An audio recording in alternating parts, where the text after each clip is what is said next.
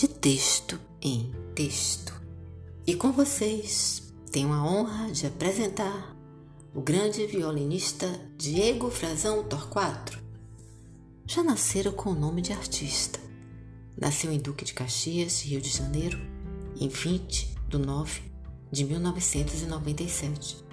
De origem humilde, mas com um talento e futuro promissor, entrou para a orquestra Afro Reg, um projeto social para meninos carentes coordenado por Evandro João da Silva. Diego, desde pequeno, tinha saúde frágil encontrou forças através da música.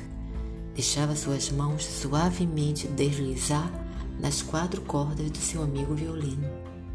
Diego, simplicidade pura, conhecia Sebastian Bach, Chopin, Beethoven, entre outros eruditos. No funeral do coordenador da orquestra na qual ele participara, se despediu em prantos e, no gesto de profunda gratidão, rezou em forma instrumental para que lhe apresentou o sentido da vida. A foto de Diego em que aparece apoiando a sua cabeça no violino e debulhando em lágrimas correu todo o mundo. Não há quem olhe e não sinta uma profunda emoção no fundo da alma.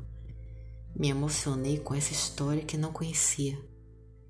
Diego Frazão Torquato morreu de leucemia em 1 de abril de 2010. Diego Frazão Torquato, de simplicidade pura, mas de majestade musical, partiu precocemente deixando uma história tão linda quanto as músicas que tocara. Bravo Diego! A imortalidade existe desde quando somos lembrados.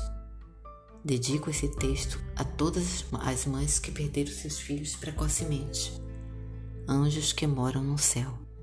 Texto Ana Camardelli.